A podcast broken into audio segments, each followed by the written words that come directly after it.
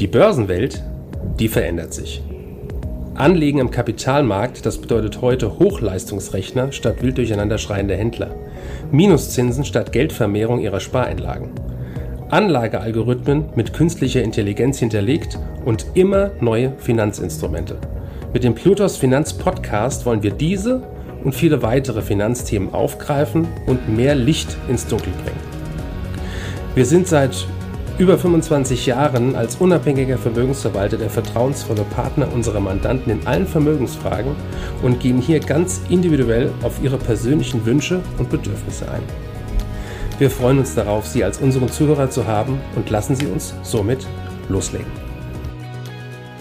Börsenradio Network, der Kommentar. Hallo, mein Name ist Kai Heinrich, Vorstand und Co-Fondsmanager der Plutos Vermögensverwaltung.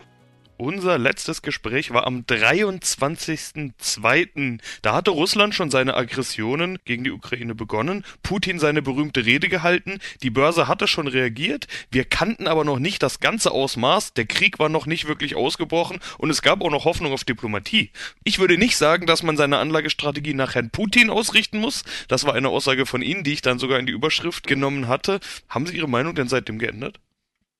Nein, also ich bin nicht der Meinung, dass man die Anlagestrategie nach Herrn Putin ausrichten muss.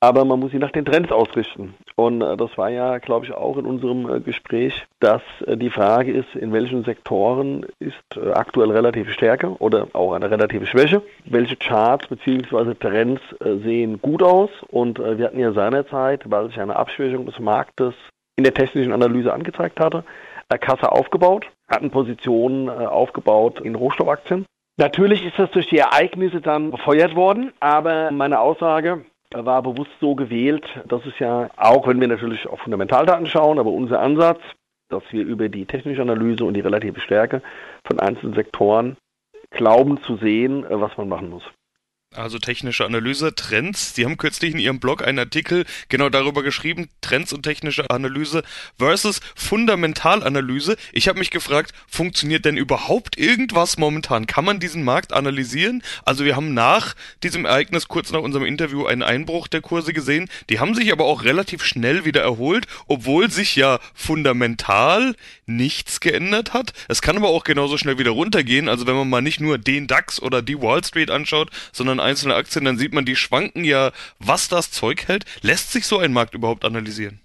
Ich würde beantworten wollen wie der Jurist. Es kommt drauf an, auf welches Zeitfenster man das Ganze sieht. Natürlich ist es so, dass Sie Phasen haben, wo die gängigen Methoden nicht so gut oder nicht funktionieren. Nur wir legen ja nicht auf drei Wochen an oder auf vier Wochen. Wir sind ja keine Daytrader, wir sind Investoren. Ich glaube, dass man hier Costolani bemühen kann. Der hat hier für alles einen schönen äh, Spruch gehabt. Der hatte einmal, versucht es mal richtig wiederzugeben, das Zitat, Börse und Wirtschaft sind wie Herr und Hund. Der Hund ist die Börse oder die Aktienkurse. Mal laufen die vorne weg, mal laufen die hinterher, aber irgendwann kommen die zum Herrschen zurück. Vielleicht kann man in so einer Phase sagen, dass der Hund relativ weit zurückbleibt, aber er kehrt irgendwann wieder zum Herrschen zurück. Und ich glaube, das gilt für beide Analysemethoden. Ich würde auch äh, nicht dahin gehen wollen, würde sagen, das eine ist besser oder das andere ist schlechter. Es sind unterschiedliche Methoden, die in unterschiedlichen Phasen aus meiner Erfahrung gut funktionieren. Wir haben in der Phase Werte gesehen, die waren in einer panikartigen Reaktion einfach billig, in Anführungsstrichen, waren dann kaufbar oder äh, anders formuliert, äh, die Rohstoffwerte waren äh, zu Beginn des Konfliktes auf einem sehr, sehr niedrigen Bewertungsniveau. Also da hätte man als Fundamentalanalyst schon sagen können, ich denke darüber nach, die zu kaufen, ohne dass ich was von dem Konflikt an sich weiß. Und von der technischen Analyse her war zu sehen, dass die Aktien angefangen haben, relative Stärke aufzubauen, was auch ein Grund hätte sein können, dort zu investieren. Na gut, und dann ist bedauerlicherweise äh, der Konflikt der Katalysator dann dafür gewesen. Deswegen würde ich sagen, beide Analysemethoden haben ihre Berechtigung und äh, klar, funktionieren nicht taggenau, aber auf eine mittlere bis lange Sicht funktioniert es schon. Ja, Ölwerte ist sehr gut gelaufen, Rohstoffwerte sehr gut gelaufen, Rüstungsfirmen natürlich sehr gut gelaufen. Gerade Ölwerte waren ja so niedrig bewertet, weil alle die gescheut haben unter diesem Überbegriff ESG, den sich alle auf die Fahnen geschrieben hatten, wollte man ja mit Rüstung, mit Öl, mit Rohstoffen, mit fossiler Energie und so weiter überhaupt nichts mehr zu tun haben, hat man so weit wie möglich von sich weggeschoben. Ja, und dann hat sich der Wind gedreht und plötzlich wollen alle Ölwerte, Rüstungsfirmen und so weiter. Ist das das the new normal? Ist das eben diese kurzfristige Sicht oder wie ist das jetzt zu bewerten? Vor kurzem hat doch noch jeder gesagt, bloß nicht, bloß nicht, jetzt sagen alle her damit.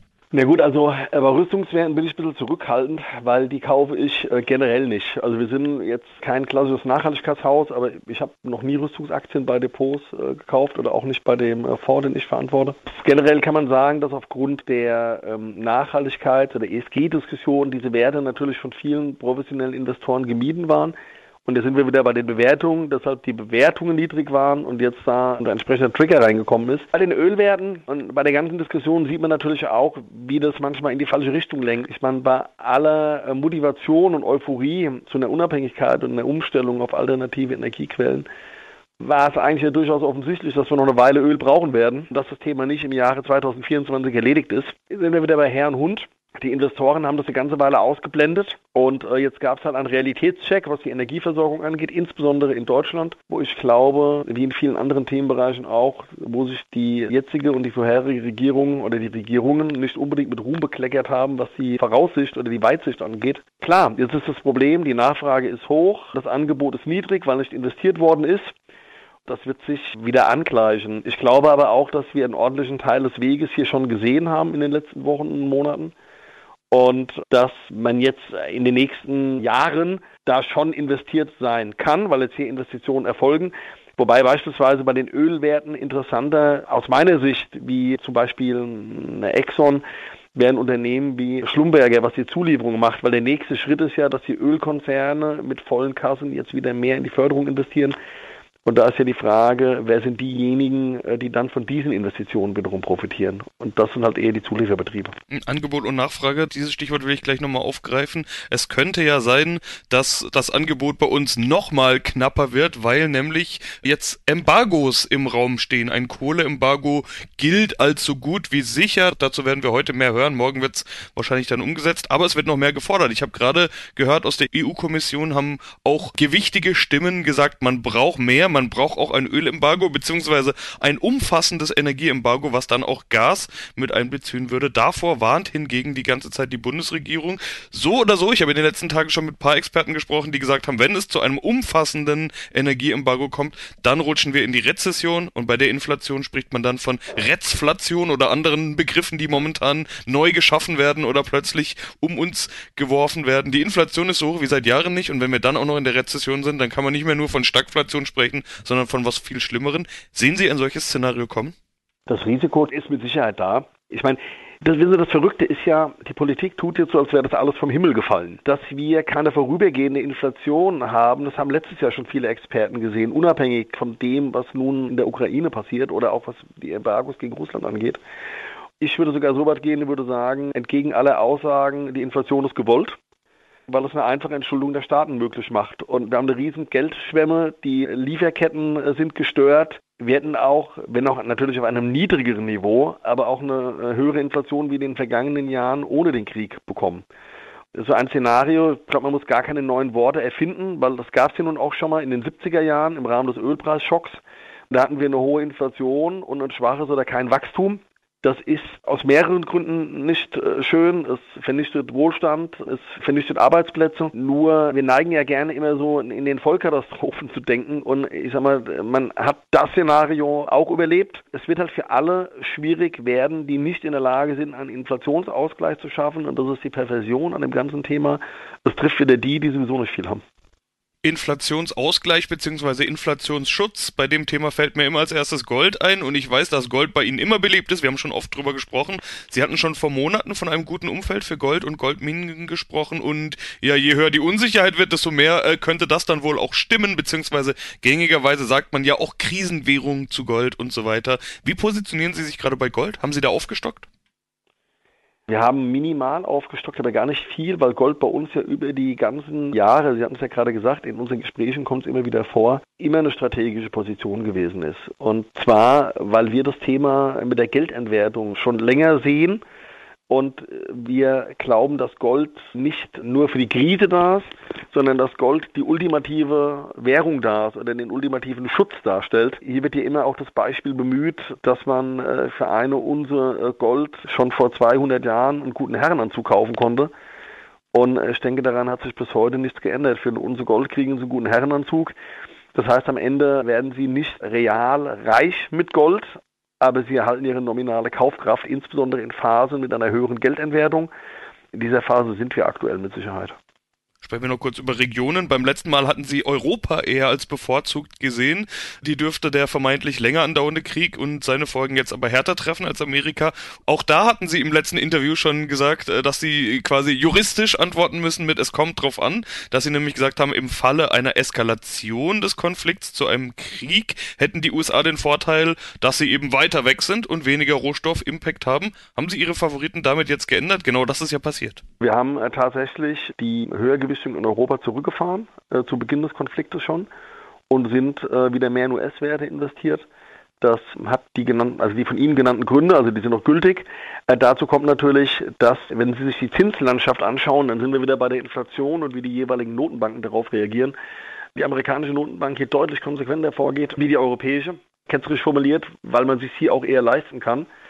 Das wiederum spricht auch dafür, dass wir einen stabileren Dollar wie Euro sehen, wenn nicht sogar einen stärkeren Dollar. Und äh, das in der Kombination mit der weiteren Entfernung zum Konflikt, äh, mit vielen Geschäftsmodellen, die nicht so zyklisch sind, wie das bei vielen äh, großen europäischen Unternehmen der Fall ist, spricht das trotz der höheren Bewertung in den USA momentan eher dafür, in US-Aktien investiert zu sein. Und was für US-Aktien sollen das dann sein? Also Öl- und Rohstoffgewichtung hatten Sie beim letzten Mal schon genannt, plus defensive Dividendentitel gibt's ja beides auch in den USA. Dort spricht man aber dann ganz häufig eher von Technologie oder solche Dinge wie Space, was ja gerade im Fokus ist mit Elon Musk und Jeff Bezos, die sich da so ein bisschen ein, ein, ein, ein Rennen liefern, wenn man so möchte. Plus Erneuerbare sind ganz hoch im Kurs, da wird ja nun einiges an Geld reinfließen. Also was für Branchen bevorzugen Sie? Also wir sind ein bisschen bodenständiger, in den Weltraum zieht es uns noch nicht. Auch wenn das mit Sicherheit irgendwann mal ganz spannend sein wird. Tatsächlich haben wir in den letzten Wochen die großen Tags, die wir zwischendrin äh, reduziert hatten, wieder aufgestockt. Und ansonsten gilt eigentlich das Gleiche, gute Dividendenwerte. Die, wir haben die Rohstoffgewichtung ein bisschen reduziert und haben mal Gewinne oben mitgenommen. Man kann aber sagen, wir haben eine Mischung aus Rohstoffen, defensiven, kontinuierlichen Dividendenzahlern und jetzt wieder einigen größeren Tech-Aktien. Herr Heinrich, vielen Dank für Ihre Einschätzung. Sehr gerne. Börsenradio Network AG. Ihre Information rund um die Börse. Danke für Ihre Zeit und Anhören unseres Plutos Finanzpodcasts. Ein Podcast, der Ihnen sowohl allgemeine Informationen zum aktuellen Marktumfeld sowie auch Wissen zu speziellen Themen wie Rohstoffe, Fonds oder auch Aktien einfach und effizient vermitteln soll. Wenn Ihnen der Podcast gefallen hat, dann hinterlassen Sie gerne eine Bewertung auf Apple Podcasts und folgen Sie dem Podcast auf Spotify. Teilen Sie ihn auch gerne auf Facebook, Twitter und LinkedIn und besuchen Sie uns auf plutos.de. Viel Spaß weiterhin und bis zum nächsten Mal, Ihr Plutos-Team.